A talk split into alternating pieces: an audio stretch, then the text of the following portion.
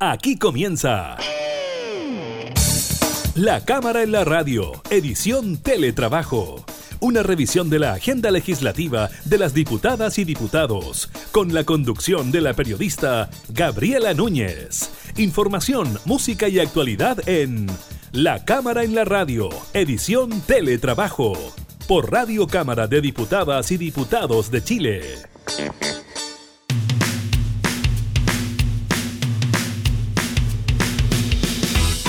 Hola, ¿qué tal? ¿Cómo están? Bienvenidos a un nuevo programa de la Cámara en la Radio en esta modalidad de teletrabajo. Los acompañamos en días de cuarentenas y desconfinamientos para las comunas de nuestro país. Estaremos hablando precisamente de aquello, del balance que hace el Ministerio de Salud en la materia, casos activos, casos recuperados también y personas fallecidas. Revisaremos la declaración que dio la exfuncionaria del MinSal, donde aseguró que les pedía manipular los datos en cuanto al número de contagiados, número de fallecidos y también novedades en cuanto al puente Pionono, al caso de este menor eh, de edad. Carabineros inició un proceso de expulsión de Policía Zamora por grave falta administrativa. Estaría aportando una cámara distinta a la oficial y estaremos conversando también con el presidente de la Comisión de Hacienda, el diputado Daniel Núñez, sobre el proyecto de retiro de fondos de las AFP que fue discutido durante mm, esta jornada de día martes en la Comisión de Hacienda y que la indicación que impedía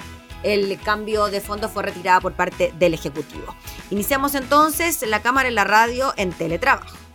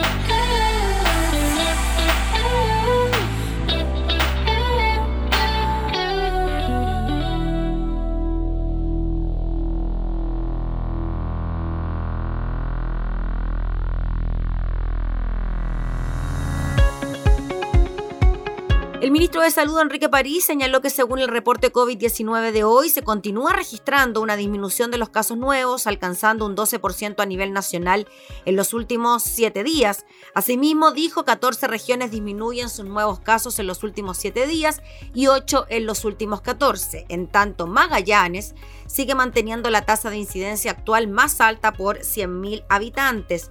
Además, la autoridad sanitaria informó que de los 1.131 casos nuevos, 19% se origina por búsqueda activa de casos y un 28% de los notificados son asintomáticos. En cuanto a la región metropolitana, presentan un 18% por búsqueda activa de casos y 27% de los casos notificados son asintomáticos. Según el reporte de este miércoles 7 de octubre, el Ministerio de Salud agrega que a los 1.131 casos nuevos de COVID-19, 803 corresponden a personas sintomáticas y 309 no presentan síntomas. Además, se registraron 19 test PCR positivo que no fueron notificados. La cifra total de personas que han sido diagnosticadas por COVID en el país alcanza las 474.000 440 personas. De ese total, 14.297 pacientes se encuentran en etapa activa. En cuanto a los decesos, de acuerdo a la información entregada por el DEIS, en las últimas 24 horas se registraron 20 fallecidos por causas asociadas al COVID. El total nacional asciende a 13.090 casos de personas eh, fallecidas. 818 personas se encuentran hospitalizadas en las UCI, de las cuales 622 están con apoyo de ventilación mecánica. Respecto a las residencias sanitarias disponibles, hay 152 con 10.440 cupos.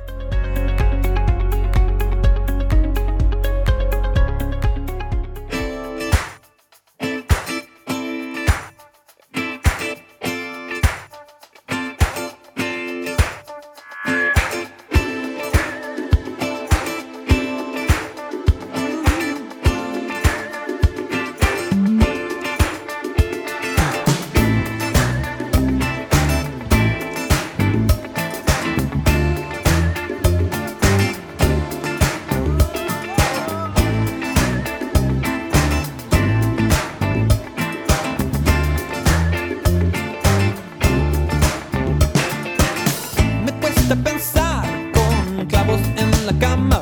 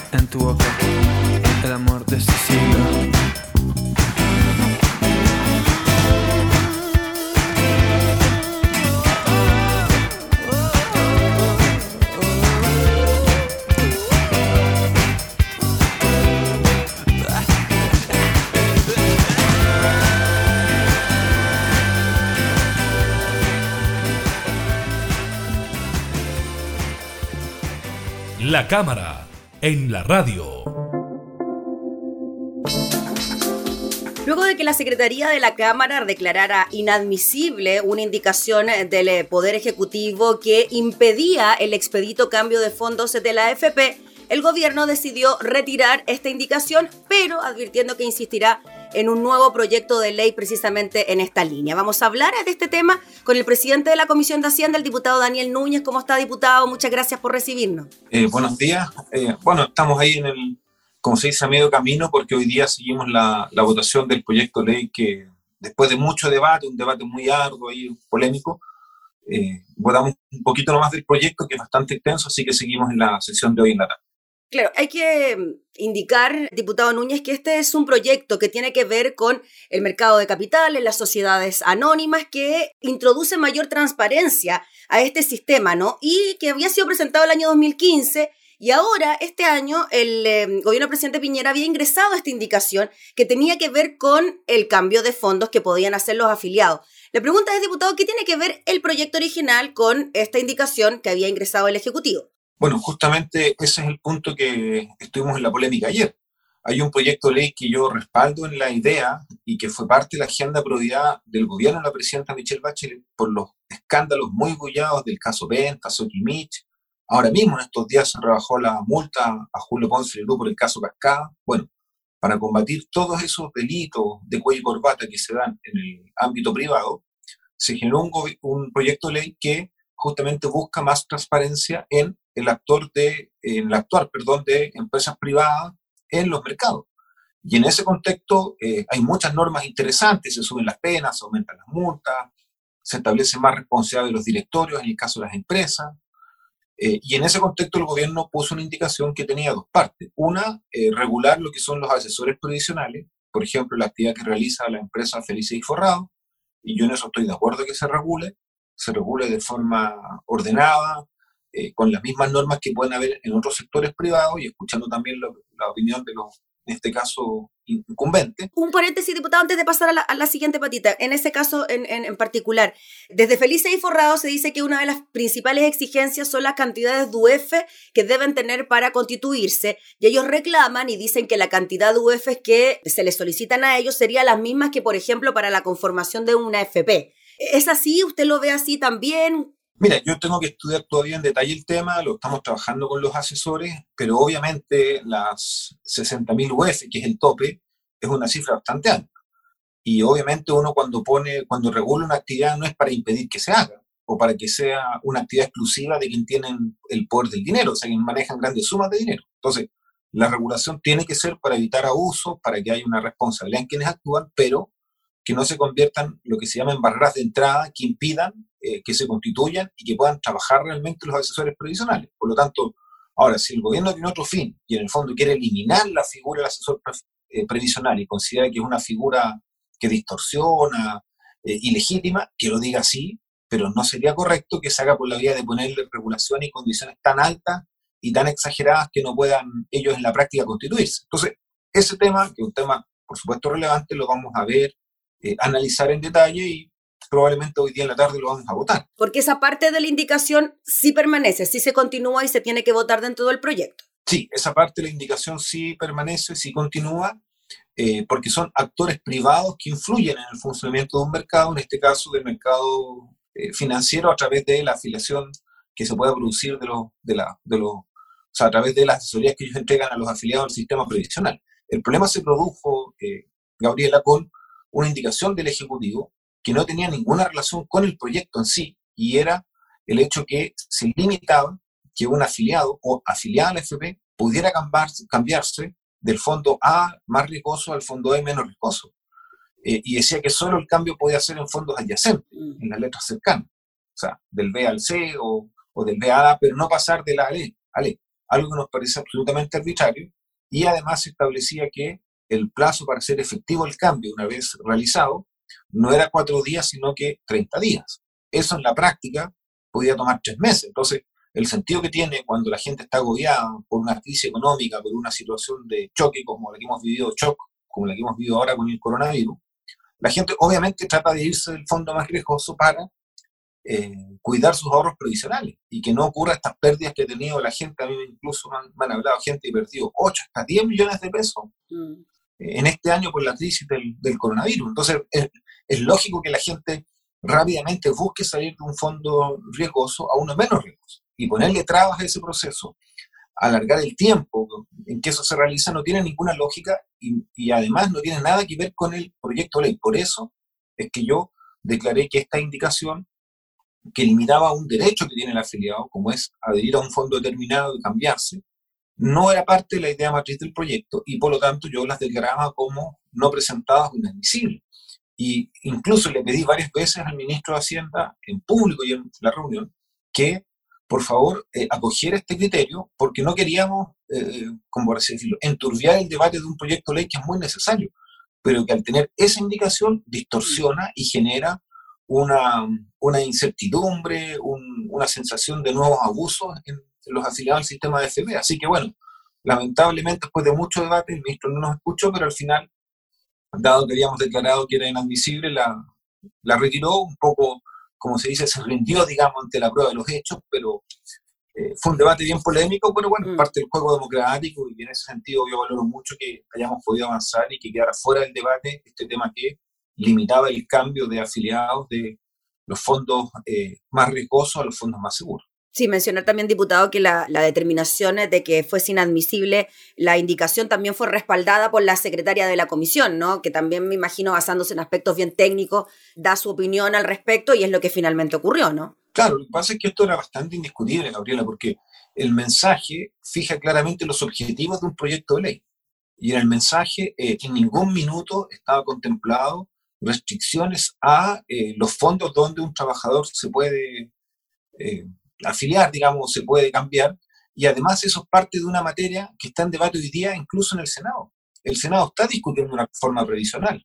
Por lo tanto, lo lógico era que ahí estuviera este debate, y por eso que yo llamé que esto era un atajo tramposo, porque no se quería hacer el camino legislativo correcto, que era llevar el debate al Senado, después cuando corresponde viniera a la Cámara, sino que se quería meter en un proyecto de otra naturaleza, acortando el camino, pero haciendo trampa, en mi opinión, porque eh, se pone esto en un contexto de que el cambio de un trabajador de un fondo más riesgoso y uno menos iba a desestabilizar el mercado financiero. Y la verdad que la, desestabilización y las crisis financieras en el mundo y en Chile tienen otro origen. Entonces, además, traspasarle al trabajador, a la trabajadora, la, la, responsabilidad de provocar desestabilización, inestabilidad o crisis en el mercado financiero porque protege sus ahorros previsionales saliendo de fondos riesgosos y pasando uno menos, me parece a mí que realmente es algo de una patudez y de un algo que no, no corresponde y por eso eh, hice este juicio que al ministro lo molestó tanto. Pero bueno, ese es el problema del ministro, no mío. Sí, eso le iba a decir, que esa era la frase que le había molestado tanto al ministro. Atajo tramposo. Esa fue la frase de la polémica que lo, que lo desestabilizó. Pero bueno, cosas del debate parlamentario. Y dijeron que lo podían llevar a la Comisión de Ética. ¿Cree que pasará algo con eso? Bueno, está de su derecho el diputado Melero que, que si quiere llevarme a la Comisión de Ética, pero la verdad que yo le recordaba que él fue alcalde designado por Pinochet en la municipalidad de Pudahuel. Puede que ahí él hiciera callar al resto y le dijera lo que pueden o no pueden decir.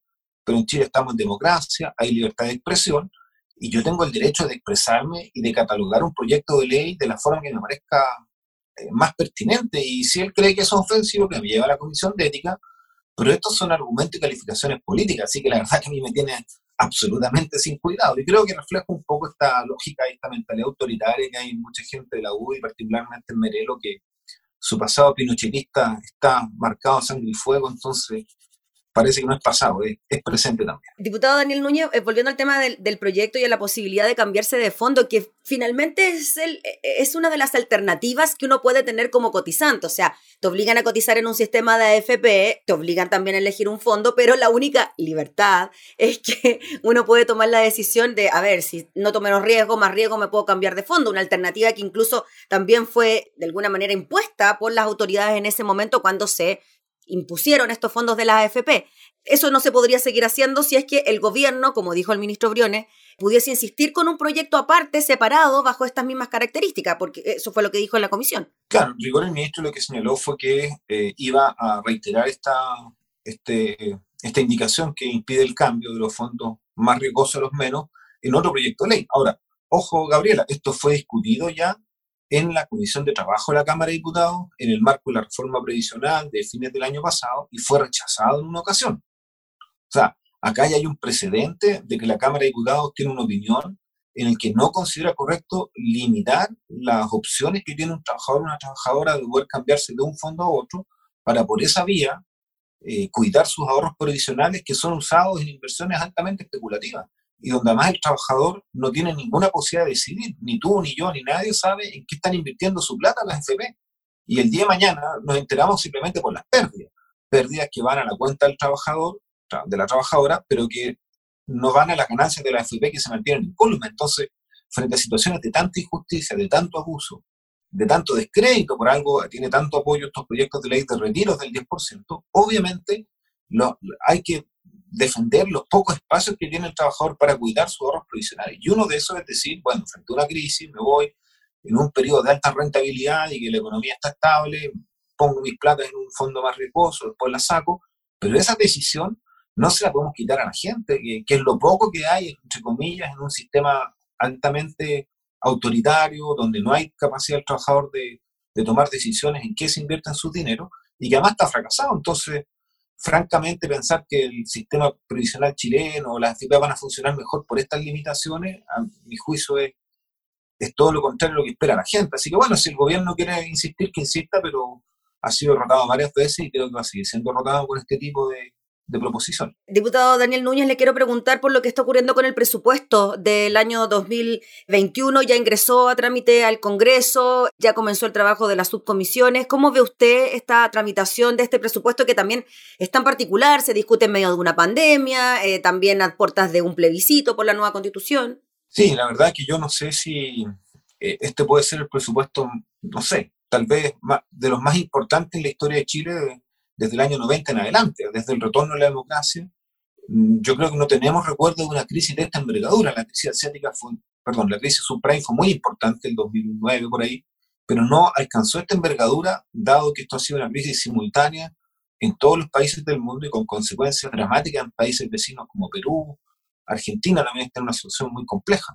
Entonces, es evidente que el rol que tiene el Estado a través del eh, gasto público, el presupuesto de la nación, va a ser aún más importante en otros momentos, tanto desde el punto de vista de los apoyos sociales, para toda la gente que lo está pasando muy mal, de clase media, clase trabajadora, con toda esta crisis, y también desde el punto de vista de las medidas de reactivación de la economía para que de esta manera la crisis se supere en forma rápida y no se alargue eh, de manera innecesaria. Entonces, frente a esta situación, la discusión del presupuesto es clave y yo veo que eh, partió con mucha trampa nuevamente de parte del gobierno porque nos dieron una cifra que no es real. Mm. El presidente de la República informa en su discurso que el presupuesto crece para el año 2021 comparado con el 2020 en un 9,5%. Y el propio ministro ya reconoció que eso era falso, que no, no, es, no es verídico porque el presupuesto efectivo, lo que va a gastar el Estado el año 2020 es mucho mayor que lo ajustado, como le llaman técnicamente, y por lo tanto va a ser casi el mismo gasto el 2020 que el 2021. Entonces, generar esta sensación artificial que no se conduce con la realidad de que existiría una, una expansión significativa del presupuesto es un muy mal precedente porque señala que hay un debate con no una información certera ni transparente de los datos. Y si a eso le sumamos que además nos dicen que hubo una, una especie de evaluación de programas sociales y que ahí se recortaron cerca de 1.200 eh, millones de dólares, obviamente genera más incertidumbre porque no sabemos qué se recortó, con qué criterio, eh, y, puede generar entonces el presupuesto efectos negativos en ámbitos sociales como la cultura y otras actividades que son muy importantes para el país. Diputado, y en cuanto a la inversión, se habló de casi una inversión de un 15% en cuanto a la inversión pública, 14, algo, si es que mal no recuerdo. ¿Eso también estaría condicionado entonces con las cifras de presupuesto, del crecimiento del presupuesto que no serían tal? Así es, en la misma dinámica del 9,5 tenemos que ver el presupuesto eh, efectivo que se va a usar público el año 2000, la inversión pública, perdón, efectiva el año 2020, compararla con el 2021, y ese 15 probablemente va a ser, yo no quiero aventurar la cifra porque sería hacer una conjetura, pero va a ser extremadamente más baja que lo que se ha anunciado. Entonces, eh, claramente partimos con muy, malos precedentes, con una falta de transparencia evidente en esta discusión de presupuesto, pero vamos a entrar ahora a mirar las partidas eh, en detalle. Yo tengo mucha preocupación que lo que ocurre con el presupuesto de cultura, del Ministerio de Ciencia y Tecnología, en el ámbito de la educación, porque son actividades que eh, no podemos hoy día hacerlas pagar el, el costo de la crisis ya que son actividades que su beneficio se experimenta en un mediano largo plazo, pero son claves para el desarrollo del país. Así que vamos a tener ahí un debate muy amplio. ¿Y el presupuesto de carabineros, diputado, usted por qué está por aprobarlo, por rechazarlo en virtud de los hechos de no? Del puente Piono, no? Bueno, la verdad es que esto es realmente increíble. Eh, esta situación en la cual eh, Carabineros en la práctica eh, vota a un joven desde el río Mapocho, que además, aparte de todas las lesiones que tiene, fractura de muñecas, tex cerrado, se pudo ahogado porque cayó al cauce de un río, es algo increíble. O sea, la responsabilidad de carabineros es resguardar la seguridad de las personas. Y en ese contexto está, por supuesto, el resguardo del orden público, pero no puede transformarse en una institución que ponga en riesgo la vida de las personas y menos de jóvenes de 16 años, o bueno, en realidad de cualquier persona en la edad que tenga. Entonces, acá hay un absoluto, absoluto descontrol de la labor policial no se respeta ningún protocolo, más encima se encubre a quien cometió este delito, este intento de homicidio, eh, se comete una serie de faltas y francamente ante esta situación el único o el principal responsable, no, perdón, el principal responsable por lejos es el general director Mario Rosa y él debería renunciar, así que mientras no renuncie el director general yo no voy a aprobar el presupuesto de carabineros porque es el único mecanismo de presión que tenemos desde la oposición para forzar al gobierno a actuar como corresponde. Y eso es algo ético, básico, que por supuesto yo voy a ser absolutamente firme en rechazar en estas condiciones el presupuesto de Carabineros. Muy bien, pues diputado Daniel Núñez, le agradecemos enormemente por conversar de todos estos temas junto a nosotros y estaremos atentos a lo que siga ocurriendo con este proyecto del que hablábamos al inicio, que se sigue votando en particular esta jornada en la comisión. Bien, muchas gracias. Hasta luego. Que esté muy bien, gracias. Gracias. Chao, chao. Era el diputado Daniel Núñez, presidente de la Comisión de Hacienda, conversando sobre diversos temas que se discuten en el seno de la comisión.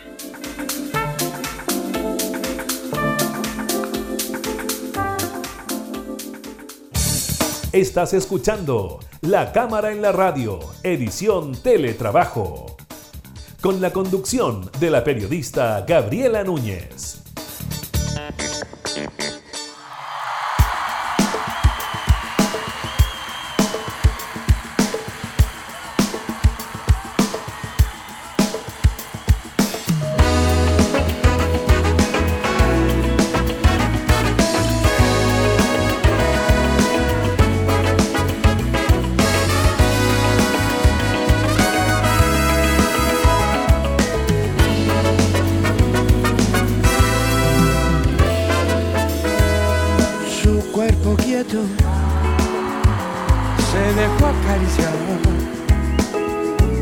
dulce como el azúcar. Mm.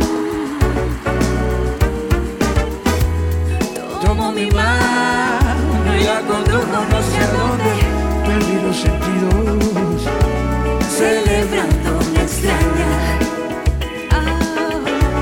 celebrando una extraña.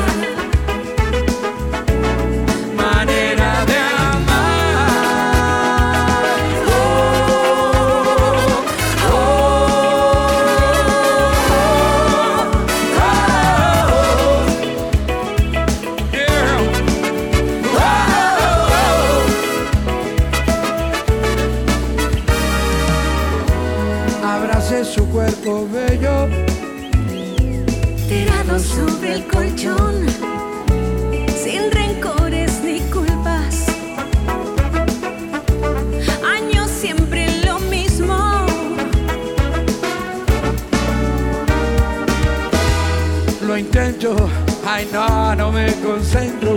Pienso ahora en besar, pienso en besar.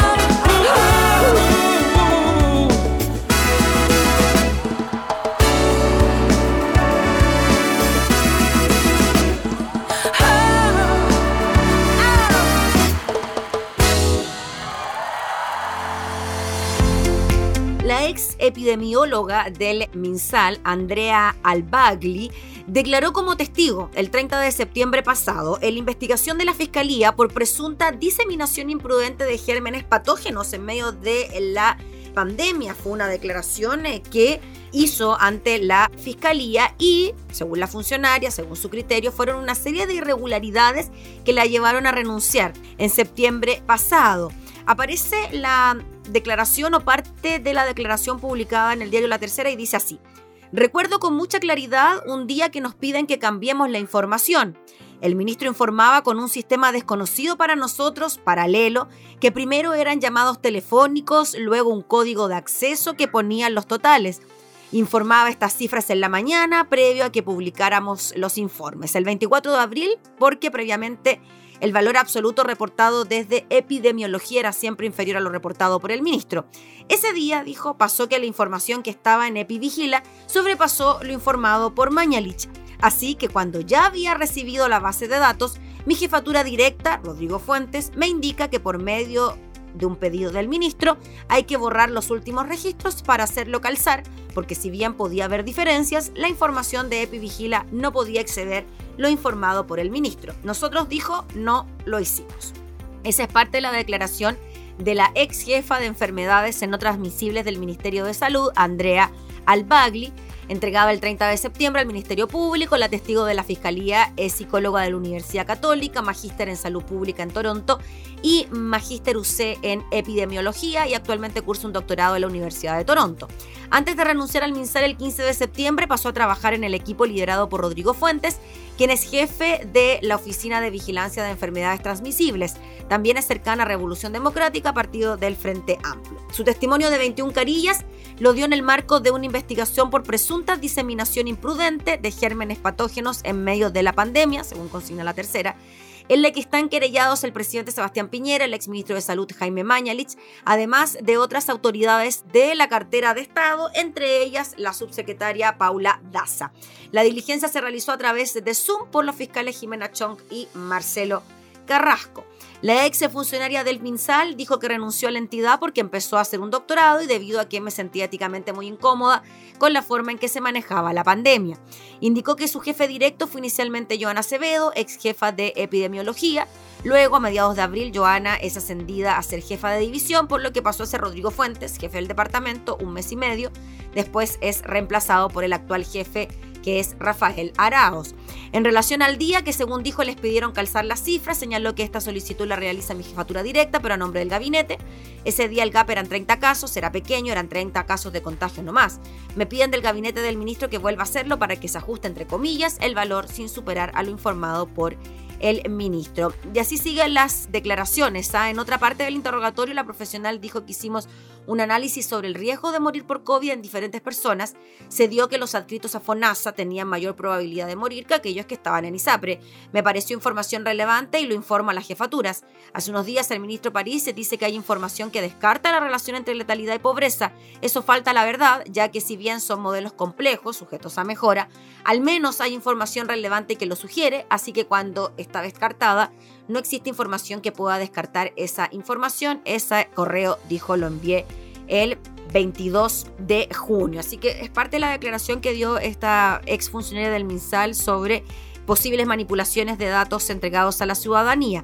Quien habló sobre este tema fue el subsecretario de redes asistenciales Arturo Zúñiga, se refirió en Radio Duna acerca de la grave situación que enfrenta la región de Magallanes por el aumento de casos y por las declaraciones de la exfuncionaria de epidemiología. En cuanto a este último punto, y según la declaración de Andrea Albagli, el 24 de abril fue el día que se le pidió alterar la base de datos y que ese día, precisamente, la información que estaba en Epivigila sobrepasó lo informado por el entonces ministro de Salud. Sobre esta declaración, Zúñiga indicó que no conocía a Albagli y los antecedentes que manejaba para hacer tal declaración. Desconozco a esta persona, no sé quién es, nunca estuve en una oportunidad de estar con ella, por lo tanto no me puedo pronunciar acerca de lo que dice esa persona. No sé qué antecedentes tendrá para respaldar su aseveración, pero no puedo opinar de un departamento que no depende de mí directamente y que no tengo antecedentes con que eso haya ocurrido. Conmigo dijo nunca se realizó una manipulación de datos, eso nunca lo vi, y eso es lo que siempre hemos afirmado. Cada vez que se entregó información fue para poder entregarla de la forma más oportuna posible, contando con todas las dificultades que requiere el manejo de una pandemia para poder entregar los datos de manera oportuna.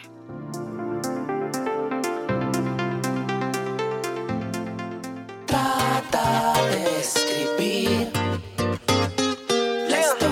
que está dentro de ti. Que la sociedad apesta, pero nadie hace nada. ¿Dónde están los músicos como Violeta Parra, Víctor Jara? Que si tenían contenido, su lucha, mi creencia, mi ejemplo, mi templo. Somos humanos, todos tenemos defectos y virtudes. La música nos une, quítate esa venda de los ojos que no te deja ver ni tomar tu rumbo. González y Saturno, no hay nadie que nos pare. Ni los consorcios radiales van a callar nuestro homenaje, ni los premios que entregan los pares. Vale más que nuestras notas musicales. Apaga la tele y la radio, escucha el sonido nuevo que te traigo. Trata la historia que está dentro de ti. Va a fare La historia que está dentro de ti. Mira la araña con la caña siembra y cultiva la cizaña. Se autoproclama principal alimaña. Con el rating alto fluye la champaña Saca con la garra la castaña. Echa ni maña burda el ojito pegadito y con la gaña. Vamos todos con el pollo a la guadaña, señorita ermitaña, vos no me engaña, engaña, engaña. Ningunea con tanta buena clase y lo hace con saña. Que le extraña, los milicos heredaron el país a su calaña. Con padrasgo y pelambre que tranquilo te baña. baña. Dominando el hospicio entre montaña y montaña. De papeles y regalos, una rima que maraña. Y ayuditas del pascuero para no pegar pestaña. Empresa, golosa, indiferente y tacaña.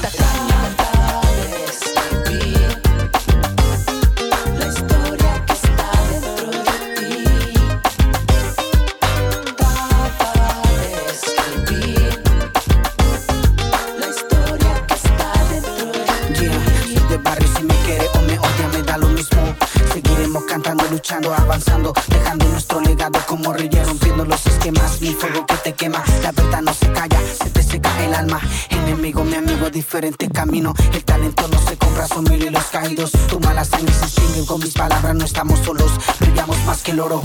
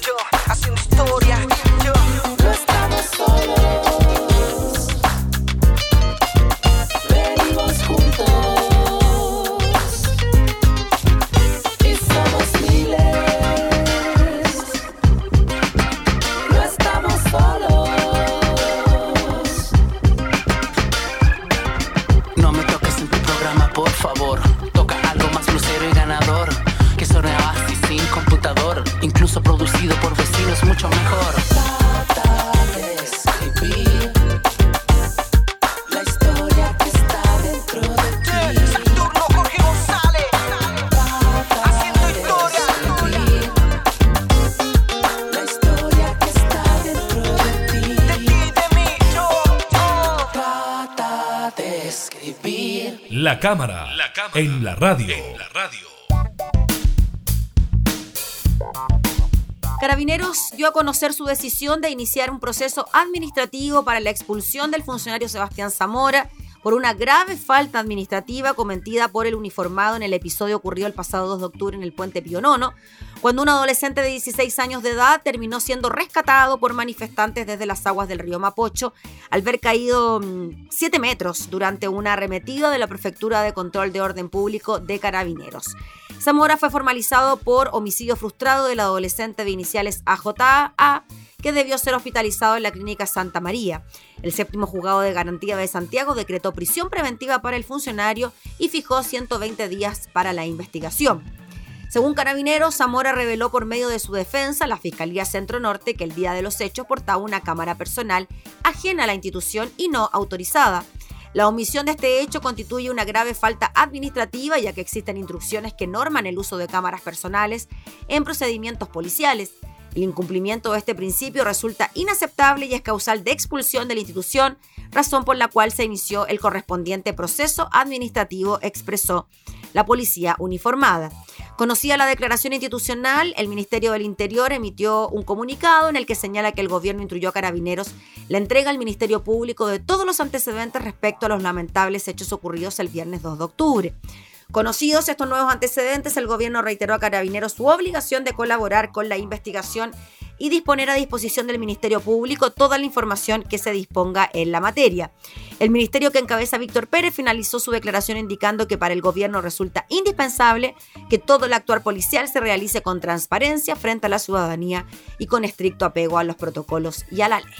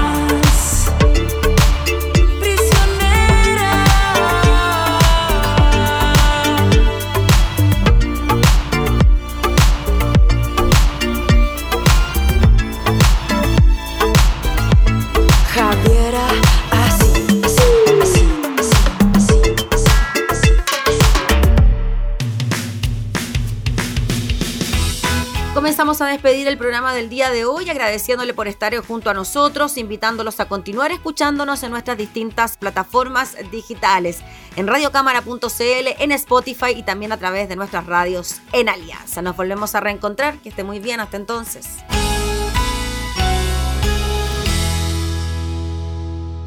Hemos presentado La Cámara en la Radio, edición Teletrabajo una revisión de la agenda legislativa de las diputadas y diputados, con la conducción de la periodista Gabriela Núñez.